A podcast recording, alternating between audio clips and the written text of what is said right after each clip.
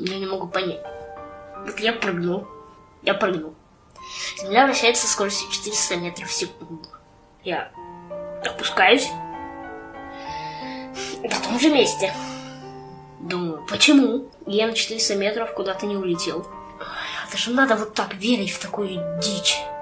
Вы представляете, что вы ходите по огромному шару? Чуваки, выходите, вы пос посмотрите по сторонам. Вы что, на шаре живете, что ли? Вы живете на плоскости. Торичели что-то там открыл, доказал. Да ваш Торичели, ничего он не открыл, ничего он не доказал. Никого он не убедил. Доказал он атмосферное давление, да плевать он, что сказал. Я вижу, я чувствую, что я живу на плоскости. Выйди на улицу. Мир весь изменится. Подумайте головкой, где вы живете. Если вам нравится жить на шаре, так продолжайте жить на шаре. А кому нужно задуматься, те задумайтесь, пожалуйста.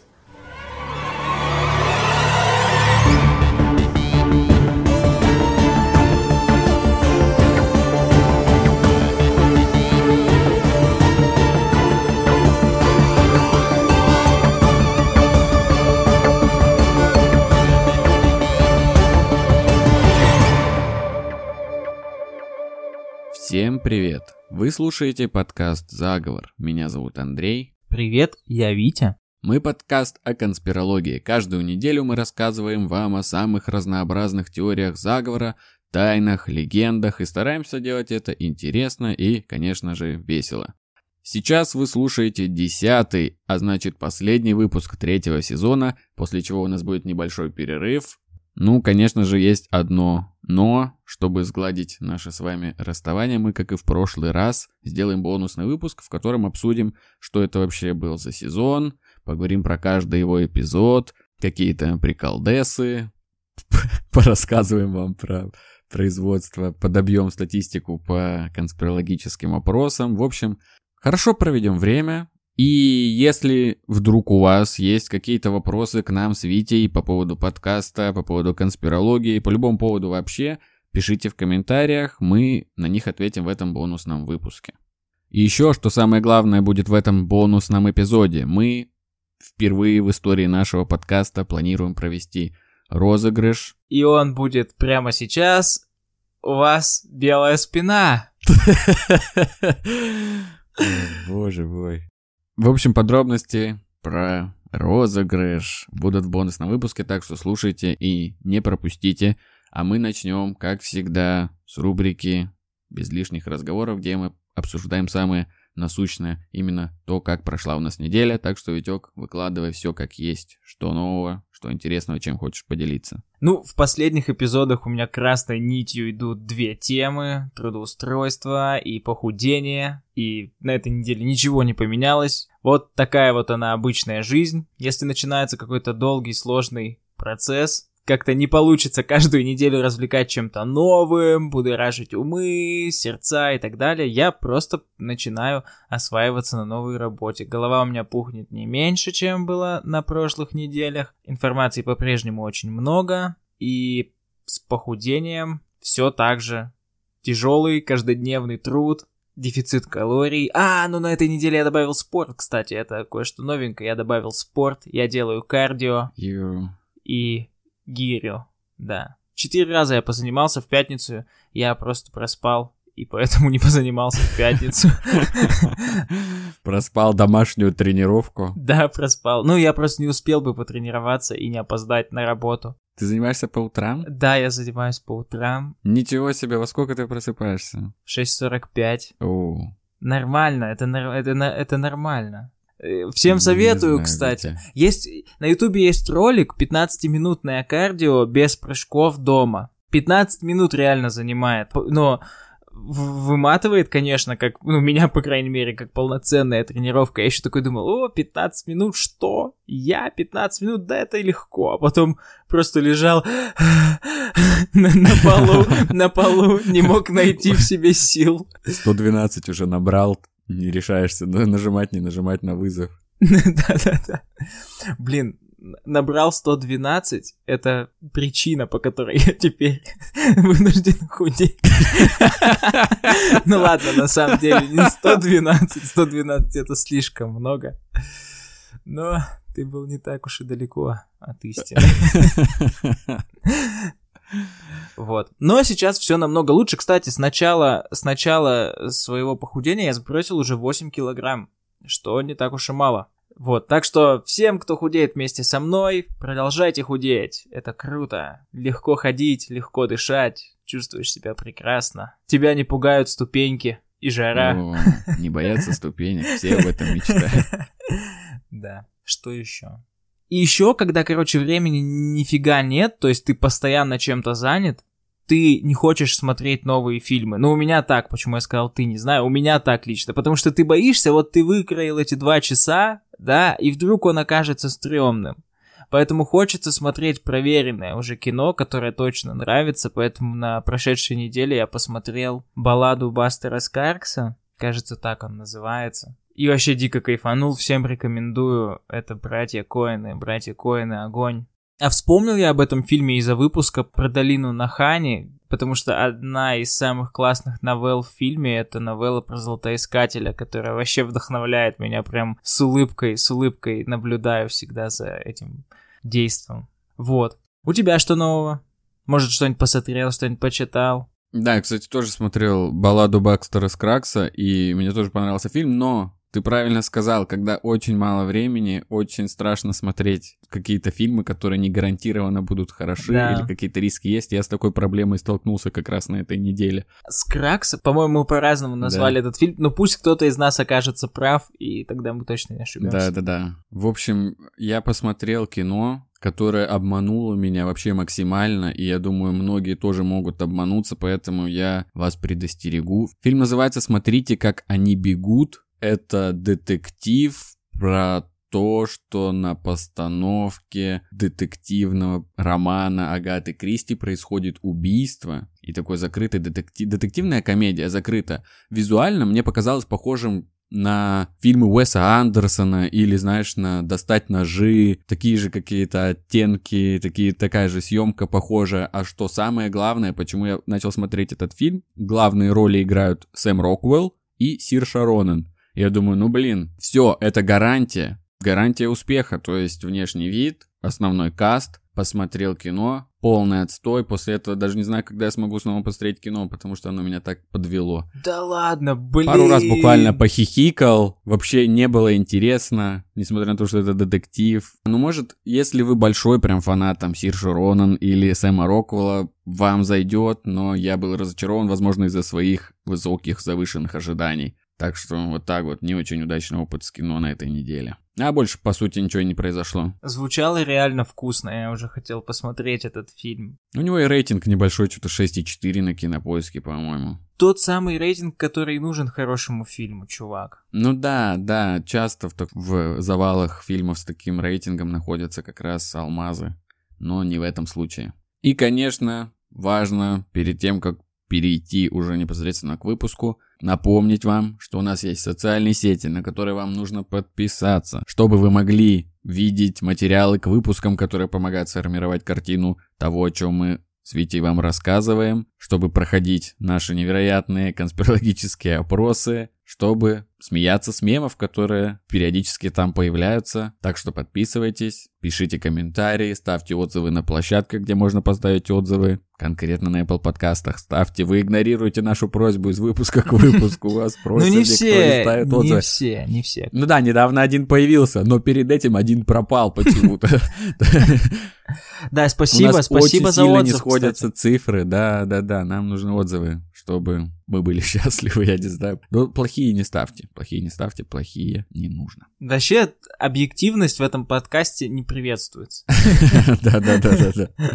Ну а сегодня у нас будет выпуск в позабытом формате, позабытом прежде всего нами самими же, который в целом-то нам нравился, но почему-то, почему-то мы не возвращались к нему. Хотя обещали, но не возвращались. Делаем это сегодня. Сегодня выпуск э, формате Скалли и Малдер. Такой вот special, special в завершении сезона. Напомню, что мы здесь делаем. Здесь один из нас становится скептиком, а другой конспирологом, и мы спорим, приводим какие-то аргументы по поводу какой-то конспирологической теории. В частности, сегодня мы будем говорить о настоящей, я не знаю, рок-звезде в сфере конспирологических теорий. Наверняка одну из самых упоминаемых конспирологических теорий. Самую-самую-самую мемную конспирологическую теорию это... Теория о плоской земле.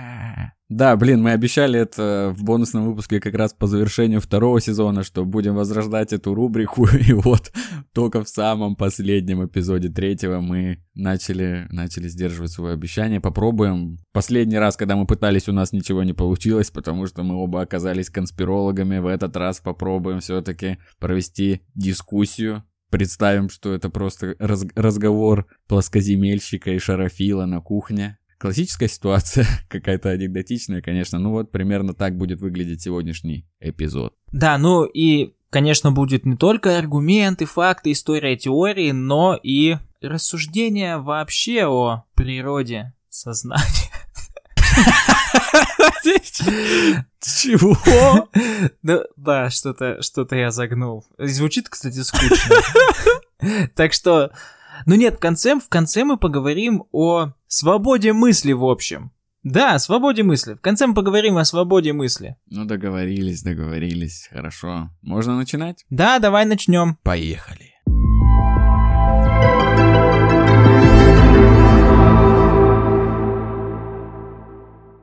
Сегодня я занимаю позицию шарофила, шаровера, сторона разума, сторона скептицизма. Сегодня это я. А я представляю сторону плоскоземельщиков и в процессе выпуска постараюсь доказать, что настоящий скептик это я. И тут же хочется оговориться, что в этом формате мы выбираем роли, поэтому не стоит комментариях набрасываться на Андрея, понимаете? Он, конечно, он не считает, что Земля круглая. Да-да-да, просто роль такая досталась, тут ничего не поделаешь, приходится ее играть. Вообще, был довольно сильно удивлен в процессе подготовки, когда узнал, насколько быстро в истории сама теория плоской Земли ушла на задний план. Как быстро от нее отказались. Еще до нашей эры забыли все про плоскую Землю, ну, в большинстве своем. Как мы знаем, изначально во всех древних народах, древних цивилизациях восприятие мира строилось через призму мифологии, и вот на этом этапе как раз и появлялась плоская Земля. Вообще много форм тогда было у Земли в разных народах, разных цивилизациях, у разных групп людей, но плоская Земля именно там впервые сформировалась, и в Месопотамии, например, которая образовалась там сколько, 4000 лет до нашей эры, там часто представляли, изображали Землю в виде плоского диска, который округлен небосводом, таким куполом своего рода, и это как бы отделяло наше царство от небесного царства божеств. В Древнем Египте тоже представляли Землю как плоскую площадку, расположенную уже в большом таком великом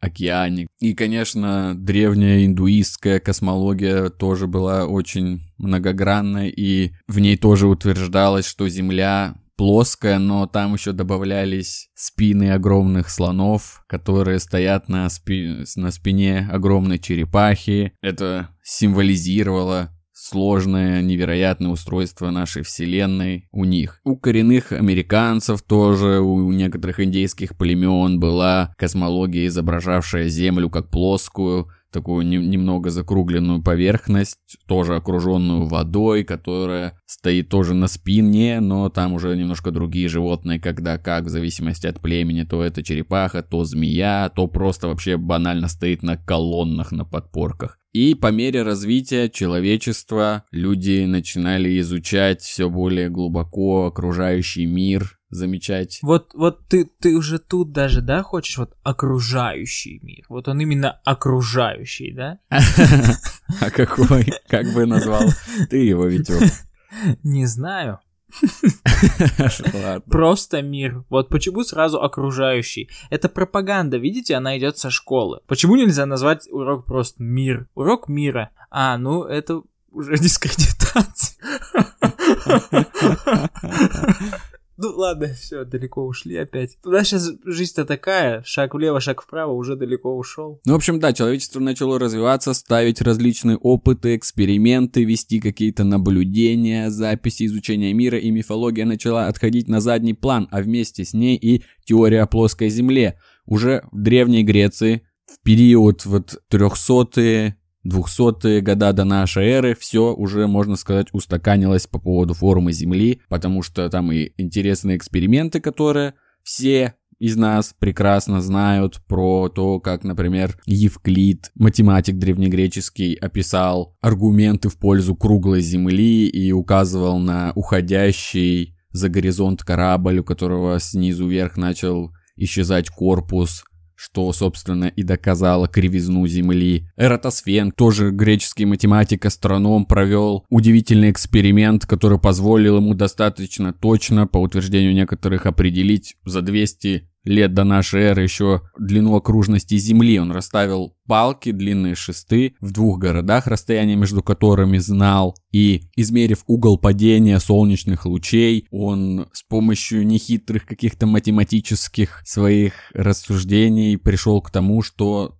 длина окружности Земли 40 тысяч километров, что близко к правде, но дело в том, что многие ставят это под сомнение, потому что тогда не было километров и миль, тогда была какая-то своя величина у них, но насколько точно они смогли сопоставить ее с нынешней системой, там, метрической, тоже многие плоскоземельцы, я знаю, указывают на это, но тем не менее, уже тогда ставились довольно интересные эксперименты, и Аристотель, который описал, что во время лунного затмения тень Земли на Луне круглая, и это тоже как бы говорило, то есть отражение буквально формы нашей планеты на Луне можно было наблюдать и понять, что она сферической формы, а никакой другой. Поэтому тогда уже все стало, все стало на свои места, и как бы люди по большому счету за всю историю к этому и не возвращались. А дальше уже что? Дальше что уже? Наша более-менее современная наука, полеты в космос, фотографии из космоса.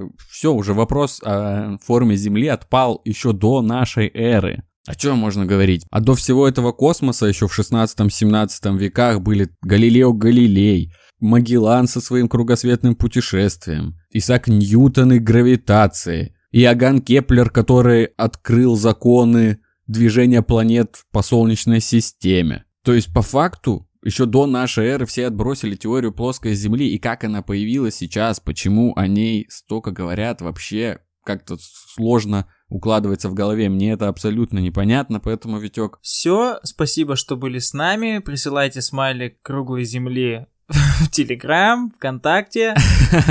Всем мир! Пока. Ага, на это рассчитывали шара... А вот и нет, потому что этому безумию, которое только что описал Андрей, положил конец Сэмуэл Роботем, который в 1838 году провел эксперимент на реке Олд Бетфорд. Эта река представляет собой узкий канал, идущий по прямой линии длиной 10 километров, который будто создан, чтобы опровергнуть эту брехню о круглой форме Земли.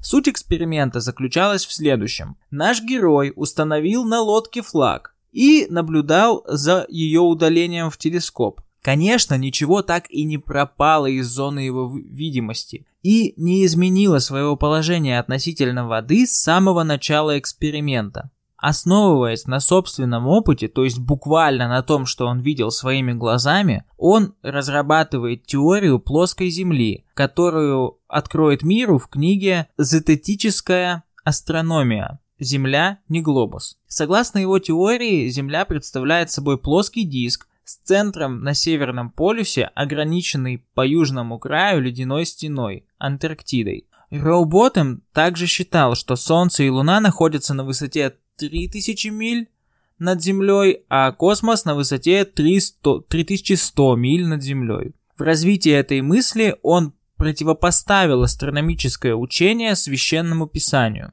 Вот теперь э, приведу немного цитат из Библии, как-никак мы живем в христианской, по большей части, части мира. Поэтому это не может не влиять на нас, каких бы взглядов мы ни придерживались. Итак, цитата из Библии. Исайя 40.22. «Он восседает над земным кругом, а обитатели земли пред ним, что кузнечики. Он распростирает небеса как занавес и раскидывает их как шатер для жилья. В этом отрывке земля названа кругом, над которым восседает Бог. Но ведь под кругом может пониматься как плоская, так и шарообразная земля. Однако из библейской книги притч становится ясно, что речь идет именно о круге, а не о шаре. В восьмой главе книги притч сказано, что Бог начертил круг на бездне и возвел небеса сверху. Когда Он утверждал небеса, я там была. Когда чертил круг на поверхности бездны, когда Он воздружал облака наверху, когда укреплял источники бездны. Притчи 8.27 вот, собственно, на этом фундаменте и держится мировоззрение и позиция сторонников теории плоской Земли, то есть собственные ощущения. Еще на трех слонах и на черепахе.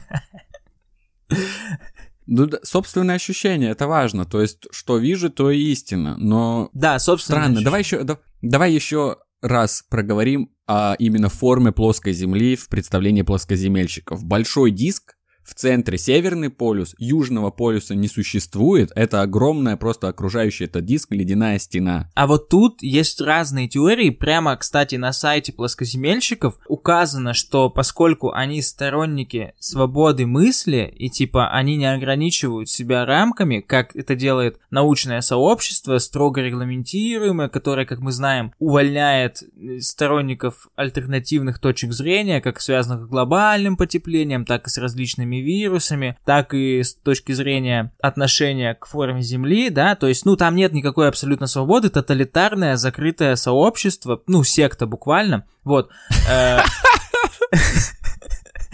В отличие от них, сторонники плоской Земли открыты к дискуссии и обсуждают различные взгляды и подходы к реальной форме Земли. То есть кто-то утверждает, что по сторонам, ну, все верно, они сходятся в том, что центр — Северный полюс, а вот что ограничивает в круг наш плоский диск стена, как в «Игре престолов», на этом сходятся далеко не все. У них есть еще ряд расхождений по части того, то есть движется ли Земля вверх или стоит на месте, и еще по ряду аспектов. Но да, такая версия о том, что стена стоит, есть. В целом представление о плоском мире мы получили. Еще вот важный такой момент, что в Библии якобы указывается на плоскую землю, но ведь религиозное сообщество даже там в 16-17 веках, оно не придерживалось теории плоской земли. Вообще никак. То есть бы, была концепция Земли как шара принята всеми, там были расхождения, были гонения, было признано еретичеством именно теория гелиоцентризма, которую как раз и предложил Коперник, который придерживался Галилей, а церковь, которая тогда главенствовала, она топила почему-то за геоцентрическую структуру, то есть Земля является центром Вселенной, а вокруг нее уже все движется. Ну а плоской Земле тогда речи не было.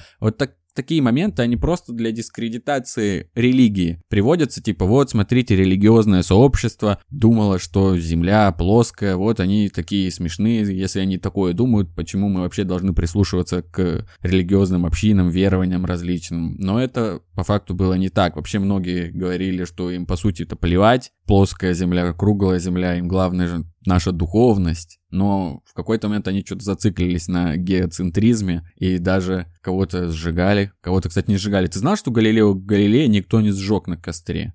Это тоже слух, тоже нацеленный на то, чтобы дискредитировать религию. Это знаменитый интернет-фейк, знаешь, когда, ну, происходит одно событие, а потом через несколько постов становится совершенно другим, совершенно другим событием. На самом деле Галилео Галилей, Галилео Галилей просто нехило отжег. Вот он именно отжег, а потом, типа, через века до нас дошел вот этот фейк. Слушай, кстати, у меня есть что сказать по поводу религии. Да, звучит, конечно, амбициозно. Вот, ну именно, именно в этом контексте.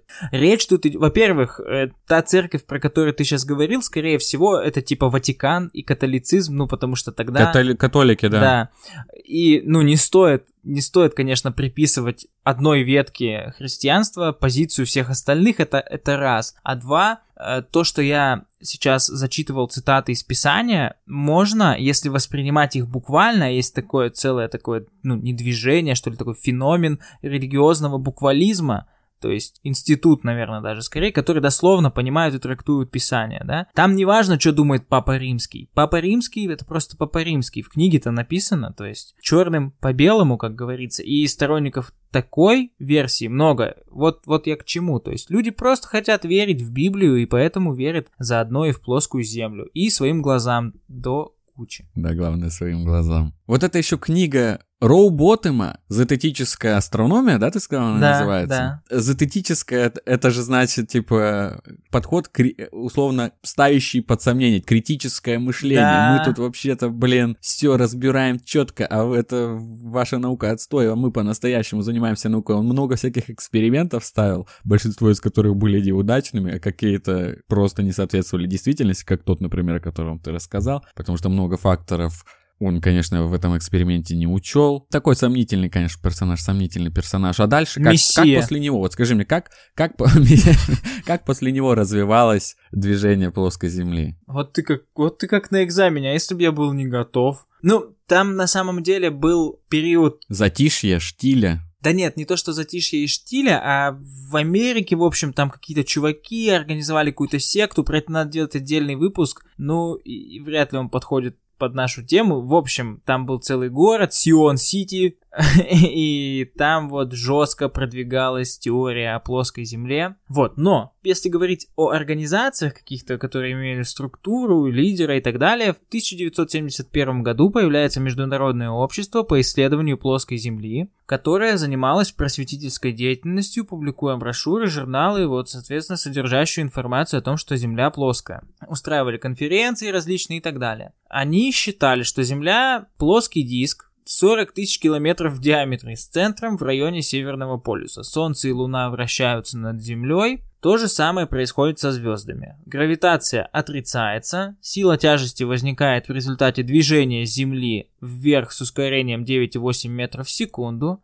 Благодаря искривлению пространства и времени так можно ускоряться бесконечно долго. То есть, по сути, они мало что поменяли от концепции Роу Боттема. То есть, просто взяли ту же концепцию. Ну еще они считали, что все фотографии Земли из космоса это подделки. А, да, они же с этой сложностью столкнулись. В то время еще не было фотографий из космоса. Глобальный вызов. Глобальный вызов. Ну вот, а в наше время существуют тоже различные сообщества, и они занимаются, по сути, тем же. У них уютные форумы, YouTube-каналы, сходочки и так далее. Конференции научные, свой Ну да. веб-сайт, свой мерч. Да, да. Кстати, на этот веб-сайт без VPN лучше не заходить нам, гражданам нашей страны. Да. Слушай, вот, а ты, вот ты мне объясни, теперь моя очередь задавать вопрос. Если Земля, да, как ты считаешь, движется со скоростью 465 метров в секунду, почему нас не сносит? Почему, если я подпрыгну, я не улечу на, на 465 метров, а? И только попробуй сказать что-нибудь про Торричелли. Да, Я, я, я считаю, что дело в гравитации. Сила Ага, гравитации. ага. А что такое гравитация? Ну, гравитация — это всемирное тяготение, сила, которая притягивает тела друг к другу, тела, которые обладают массой. Что, что ты хочешь услышать? Я хочу услышать, так, что за масса? Ну, вот тебя притягивает сейчас что-нибудь? Да, Земля. И все, то есть это... У Земли есть свое гравитационное поле, да, из-за того, что она огромная, и мы притягиваемся к ней. Ну вот смотри, смотри, ладно, я понял твою логику, вот допустим, допустим, да, мы встанем на огромную гигантскую скалу, весом миллионы тонн, если не миллиарды тонн, и возьмем, привяжем к веревке маленький камушек, и спустим его с края скалы и будем спускать вниз. Он даже не шелохнется в сторону огромной многотонной скалы. Он будет неподвижен. Почему? Почему скала размером, гигантским размером не притянет камень? Даже на миллиметр, даже не дернется он в ее сторону. Почему? Притянет. Нет, чувак. Ну, не те, не те масштабы, Витек, не те масштабы. Понимаешь? Блин, сложно защищать гравитацию, гравитация не существует. Земля плоская. Вот, а ты прикинь, даже Ты, попал, ты вот не смог объяснить даже такой простой пример. А нам говорят, что мы, типа, вот ты прикинь, если бы мы крутились и были на круглой земле, мы же бы все свалились, просто упали бы, когда летели бы вниз головой. А нас, типа, всех держат. Но же, это же фейк, типа. Так, ну, разобравшись с тем, что гравитации не существует, я перейду к более сильным э, аргументам, тогда я попытаюсь тебя добить, пока ты тут попался. Смотри, почему если посмотреть на любой город с высоты полета самолета, вот просто самому посмотреть в иллюминатор, найти фото или видео, или сейчас дофига видео с квадрокоптеров с большой высоты, да? Мы не увидим никаких изгибов. Вот никаких ни на каком расстоянии. Мы увидим просто ровный горизонт. С какой высоты ты бы не смотрел. Почему так? Чтобы типа увидеть какие-то изгибы, нам нужны все эти вот эти, весь этот галимый фотошоп от НАСА, типа, и Роскосмоса, который, конечно, очевидно находится в сговоре, но сам ты не увидишь их никак, никогда и ни при каких обстоятельствах. Почему? Вот вбей, вот вбей прямо сейчас фото Москвы с птичьего полета. У Москвы площадь две с половиной тысячи квадратных километров. Ну да, мы смотрим с высоты, в том-то и дело, что мы смотрим с высоты. Чем выше ты поднимаешься, тем радиус твоего видения увеличивается, и ты можешь видеть дальше. Но мы видим же все равно из иллюминатора зону закругления Земли, условно, когда она уходит туда куда-то вниз. Нет. Разве нет? Если просто посмотреть прямо перед собой, летя в самолете. Ты же увидишь закругление Земли? Нет, я вижу идеально ровный горизонт. Бесконечную даль? Да, ну идеально ровный горизонт, насколько хватает мощи моего зрения. То есть, если ты возьмешь достаточно хороший прибор, ты сможешь увидеть весь мир? Если ты возьмешь достаточно хороший прибор, ты сможешь увидеть весь мир до ледяной стены. Гигантской ледяной стены. А почему так не делал никто? Как это? Ну просто нет, нет достаточно хорошего прибора по сей день. Mm, ну ладно, если я буду говорить о том, что мы можем увидеть там следы вездеходов на Луне, ты будешь говорить, ну, настолько хорошие есть приборы, ты будешь говорить, что Луны не существует, э, что, что ты будешь говорить? Ну, то есть приборы-то есть, есть же супертелескопы огромные. Ты видел хоть раз супертелескоп? На фотках. Это ты видел на том же сайте, где ты видел следы Бигфута, да? Вот это все типа фото привидений, фото огромного телескопа, там ты это все видел. Ты сам ну, лично в своей жизни хоть раз видел телескоп? Хотя бы... Обычный, да, громадный, нет. И что ты мог увидеть из обычного телескопа? Закругление Земли. Вот и все, чувак. Вот и все. Ты просто веришь на слово. Что? Что? Нет, Я не верю на чувак, слово. не существует никакой Луны. Мы делали про это целый выпуск, больше часа. В смысле не существует Луны? В концепции плоской Земли есть Луна. Она крутится, как часовая стрелка вокруг нашей планеты. Точнее, да, все верно. Все верно, я просто перепутал. Американцы не были на Луне не существует супертелескопов. А почему другие планеты, мы же видим, что они круглые, почему они не плоские? О, чувак, а это популярная, распространенная логическая ошибка. Представь себе, что ты всю свою жизнь жил бы в деревне и видел бы только 9 белых гусей. И ты не верил бы в существование серого гуся, пока не встретил бы его, понимаешь? Для тебя его бы не существовало. Точно так же и отличаемся мы, мы, земляне, отличаемся от всех других планет, как этот один серый гусь от девяти белых. И то, что те девять белых, не означает, что десятый стоматолог скажет, что... не означает, что десятый гусь будет серым. Понимаешь логику? Все планеты сферические, эллиптические, там или какие имеют шаро- шарообразную форму, а Земля это диск. Все верно, да. Плоский диск. Исключение такое из системы да. планет. Да. А вокруг чего движутся эти планеты, если Солнце и Луна находятся там на 4000 километрах от нас и крутятся только вокруг нашего блина? Какое мне дело? Я землянин, что мне, чё мне думать там о, о проблемах Марса и так далее? Не, я не знаю без разницы. А как ты объяснишь форму Земли, от которой отображается на Луне? Что это, э, ну, сфера, сферическая Чувак, форма вот это, это, это, это очень просто, это очень просто. Аристотель сказал это 2000 лет назад, и как мы знаем, научное сообщество так подвержено вере в авторитеты, что это просто с тех пор никто не проверял. Я ни разу не видел тень Земли на Луне. Вот напишите в комменты, если вы хоть раз видели тень Земли на Луне. Таких людей нет. Ты видел хоть раз тень Земли на Луне? Да. Ты, ты врешь, ты просто врешь. Ты сначала врал про супертелескоп, теперь про то, что ты видел тень И иногда Земля может откидывать тень на Луну, и мы видим ее, видим ее форму, и эта форма не диска, а форма шара. А почему тогда, почему тогда мы решили, что это именно шар? Почему это там не какая-то сложная фигура, э, типа состоящая там из шара, квадрата, треугольника, креста, и просто Луна всегда ну, понимаешь, почему именно шар-то тогда? Ну, это видно, мы же знаем, как выглядит шар. Мы видим форму тени отбрасываем, мы понимаем, что это шар. Не понимаем. Ладно, не понимаем. Еще такой вопрос у меня вообще. Мы с этого почему-то не начали, но вопрос-то на самом деле очень важный. Каждая теория заговора зачем-то создается, то есть любой сговор, он имеет под собой какую-то цель. Какая цель? Вообще, кто занимается обманом нас по поводу формы нашей планеты? Зачем это делается? Да, кстати, это самый распространенный такой вопрос, когда хотят подловить, типа, ну, казалось бы, кто выгодоприобретатель, но тут все просто. Во-первых, чтобы сохранить легитимность во время холодной войны, американцы инсценировали высадку на Луну. Вскоре после этого они поняли, что причиной, по которой они не смогли достичь Луны, заключались в плоскости Земли. Они погрязли во лжи и должны были продолжать это или потерять легитимность правительства. Даже сегодня они все еще придерживаются этой лжи из-за роли, которую наука играет в мире. Кроме того, есть еще две версии, поскольку, как я сказал, сообщество плоскоземельщиков свободное, они могут придерживаться разных концепций, чтобы скрыть правду о Библии, и чтобы получить власть и деньги, выкачивая космические бюджеты и лишая мир ресурсов Антарктики, они получают значительное количество власти и богатства. Думаешь, это значительное количество власти и богатства просто э, попилить космические бюджеты? Э, нужно идти на такой огромный сговор. И как вообще они не смогли достичь поверхности Луны, если Луна находится на 4000 километров от нашего блина? 4000 километров это много. Я в день делаю максимум 10 тысяч шагов.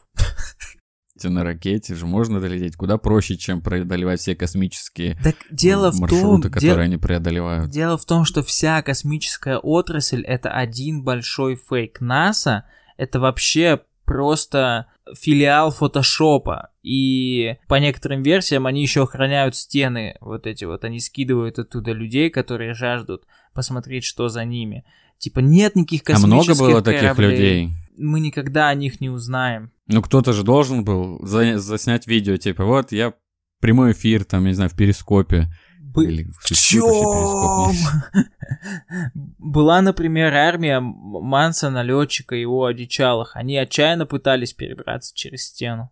И у них даже получилось. И что рассказывают? Ой, да много там ходаки и все такое.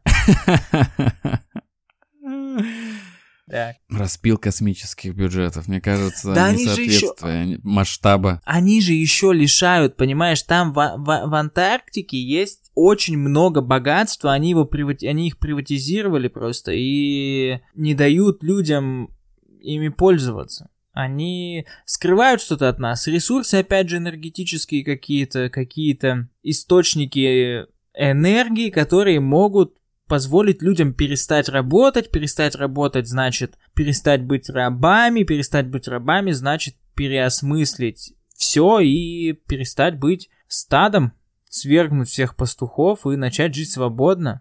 Нельзя этого допустить. Поэтому нужно говорить, что Земля это шар, что у нас нет безграничных ресурсов. Еще они могут скрывать существование Бога, есть такая версия, то есть то, что за ледяной стеной Бог, Нет, доказательства его существования. Нет, нет, нет, это чтобы, типа, в Библии все написано не так, это им так нужно. Типа, вот, в Библии написано, что так, а на самом деле не так. Ну, чтобы дискредитировать религию. То есть Библию тоже в НАСА написали. Я не знаю, кто написал Библию на самом деле.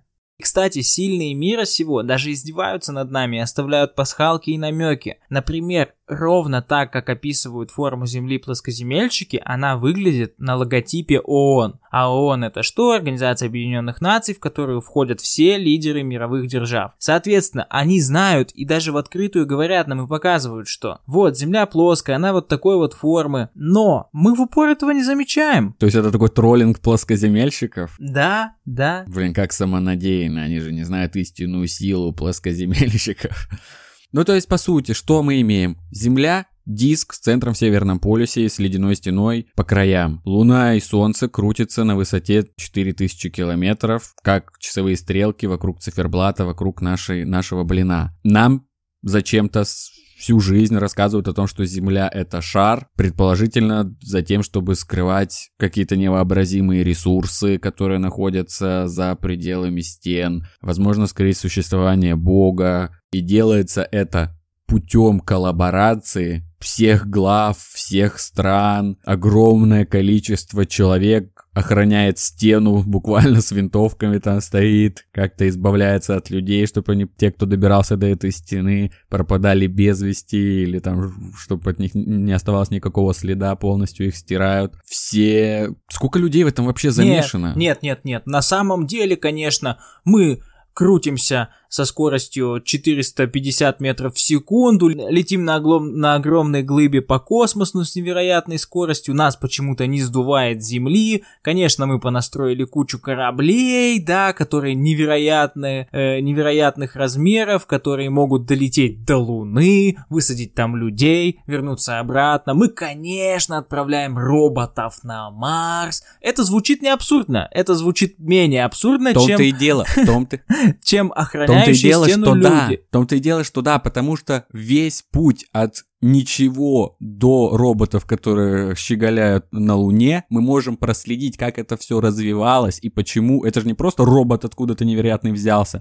Весь научный путь можно проследить, эволюцию любого изобретения, развития. И когда это начинаешь об этом думать, замечать, как это все развивалось, как это было давно даже в рамках наших с тобой жизней, и понимаешь, что да, это по сути логичное завершение тех научных трудов, тех опытов, экспериментов, которые проводились всю историю нашего человечества. Это вывод огромного и колоссального труда, хотя по сути вывод о шарообразной Земле был сделан еще до нашей эры. До нашей эры было сделано столько выводов, вот эта отсылка к тому, что в это верят долго, она вообще неуместная, потому что какая разница, как долго ты веришь в ложь? Типа вообще нет никакой разницы, две тысячи лет ты веришь в ложь или всего лишь год ты веришь в ложь, без разницы. Да это просто говорит о том, что даже путем примитивных каких-то приборов и наблюдений, ты говоришь, что ты веришь своим глазам, эти люди, по сути, тоже только им и верили. Они смогли прийти к выводу о том, что Земля круглая, и спустя много времени с появлением новых приборов это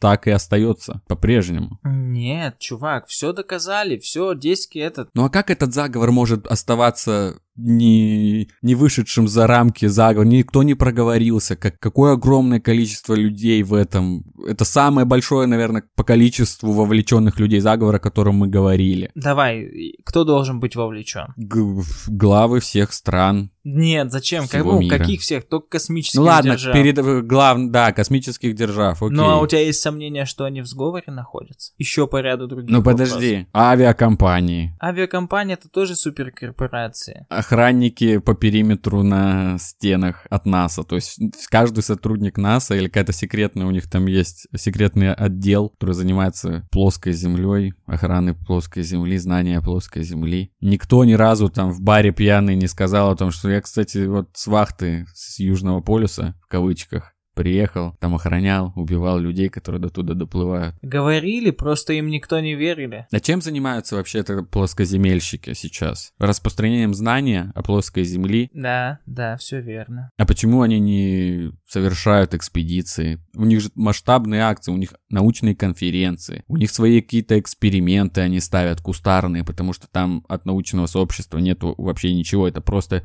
челики-энтузиасты. И почему они не собирают экспедиции? Я знаю, один чел А ты ракету си- а сделал, почему- пытался полететь и умер, но никто не отправился на северный полюс, на южный полюс. А почему ты считаешь себя вправе указывать людям, что делать? Тут ты, тут ты прав, да. Итак, вы слышали аргументы, которые приводят плоскоземельщики. Почти все, почти все. Дай мне, дай мне один киллер-аргумент, который я нашел на Reddit, очень клевый, который мне понравился зачитать. Давай. Объяснить вам то, что положит точку спорам о плоской или шарообразной земле. Автор на Reddit какой-то американец, который говорит о том, что он раньше сам был очень сильно увлечен этой теорией, но в силу сферы своей деятельности он разубедился в этом. Дело в том, что он устанавливал спутниковые тарелки, занимался налаживанием спутникового телевидения. А куда направлены спутниковые тарелки? Правильно, на геостатические спутники, которые по определению находятся статично относительно Земли. То есть они находятся на такой орбите, эти спутники, и движутся с такой скоростью, чтобы всегда быть в одной точке. Типа как Земля, так и они, и все антенны один раз там на них направляются, и все, у тебя постоянно есть спутниковое телевидение. Представим, да, что есть такой спутник, и на него направлены две антенны, которые, допустим, располагаются на двух соседних домах.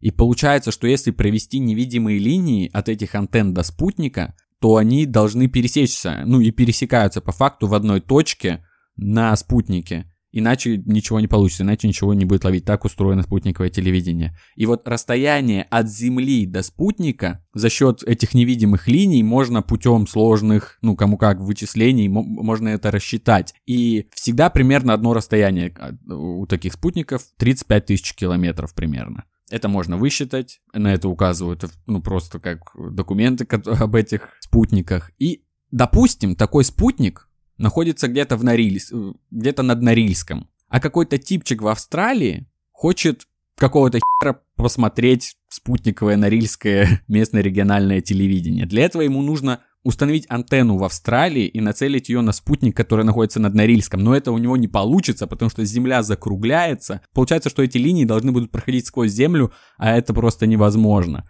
И это говорит о шарообразности Земли, по-моему, довольно наглядно, может даже картинку приложим, как это работает. То есть шарообразность Земли не дает антеннам принимать сигнал со спутников. Ну, если, допустим, по разные стороны экватора находятся спутник и антенна, никогда не получится состыковаться именно из-за округлости. Вот такой вот интересный, клевый, как по мне, аргумент. На самом деле сложно отстаивать позицию плоскоземельщиков.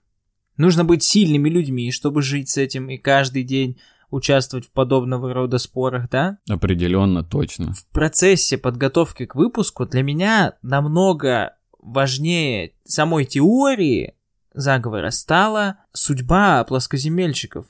Понимаете? Больше того, не просто их судьба, но отношение к ним. Я смотрел ролик э, самого известного плоскоземельщика России Юрия Лозы, его серию роликов, посвященную как раз ее форме, в которой он приводит свои аргументы, которые тут я не проводил, аргументы из личного опыта, из личного опыта его родственников, из бесед с моряками подводных лодок и так далее. Ну, в общем-то, Юрий Эдуардович был крайне интеллигентен, спокоен, даже рассказывал интересно. Интересно послушать было. Ты тоже смотрел, да? Да, да, да, да, да. Вообще супер friendly вайб. Да.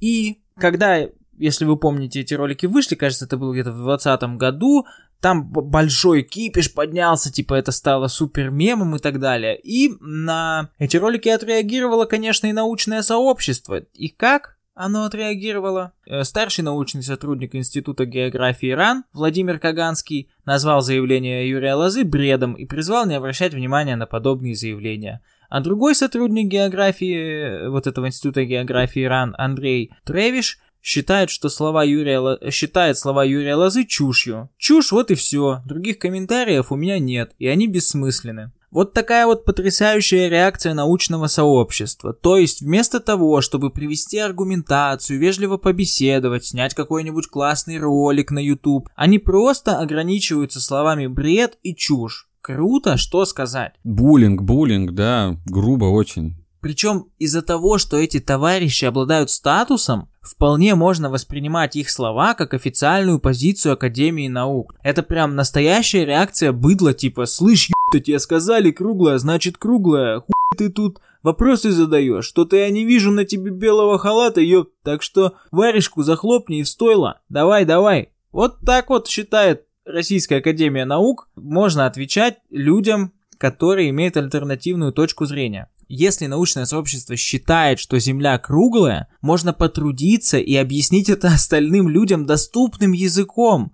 Особенно, когда позицию высказывают интеллигентно, как это сделал Юрий Эдуардович. К тому же, конкретно эта позиция даже не представляет никакой угро... угрозы, то есть это не антиеврейский заговор, это не антиваксерство, это это максимум заблуждения человека. Кстати, такая реакция происходит постоянно. Например, когда во время пандемии люди опасались не до конца исследованные прививки, им не трудились объяснять, что это не так, а сразу клеймили. Причем делали это как ученые, так и просто считающие себя приверженцами науки челики. Из интернета. Вот, например, комментарий под отличной статьей, где приводятся убедительные доказательства того, что Земля круглая. Без насмешек и издевательств, там нормально, там приводятся фотографии с разных ракурсов и объясняют, почему же Земля все-таки круглая и в каких местах мира можно в этом самому убедиться. Я фотографии эти с описанием приложу к материалам. Действительно убедительно. Меня даже как человека, погрузившегося в теорию плоской Земли и отстаивающего ее сегодня, убедили эти снимки. Вот под таким постом, где нормально мне объяснили, я все понял, наш был комментарий следующего содержания. Статья, конечно, аргументирована, но нужна ли она? Адекватным людям такие статьи не нужны. Они и так это видят и знают. А тех, кто верит в плоскую землю, никакие доказательства не убедят. Они же отбитые. Сегодня они в плоскую землю верят, а завтра основы математики будут подрывать. Хотя что это я? Математика же еще менее доказуемая. Автор комментария Алексей. И вот его позиция крайне популярна. Действительно, зачем что-то объяснять? Давайте просто оскорблять людей. Типа, да, отбитые, ха-ха-ха. Какой реакции вы хотите добиться в таком случае? Мне вот реально кажется, что дай волю все этим научпоперам, мы попали бы натурально во времена пострашнее Инквизиции, где сжигали бы всех, кто не является носителем научного способа мышления. И все это приводит к тому, что мы целую категорию людей которые могут просто заблуждаться ввиду там низкого уровня образования, ввиду каких-то особенностей вероисповедания, ввиду каких-то других особенностей просто ментальных, мы травим их вместо того, чтобы объяснять. Вот я ознакомился с материалом о конференции плоскоземельщиков, и мне реально стало обидно за людей. Сейчас я приведу стату из этого материала. В одном из первых выступлений в день открытия докладчик выразительно повторял мантру «Мне не стыдно» за что был вознагражден бурными аплодисментами. Некоторые слушатели повторяли эти слова со слезами на глазах, очевидно, тоже ничуть не стыдясь. То есть, людей так затравили за то, что они в своих мыслях основываются на личном опыте и вере, они верят в абсолютно безопасную теорию и при этом подвергаются издевательствам и осмеянию. У них есть даже свой сайт знакомств, потому что им в этом мире трудно найти партнера. Просто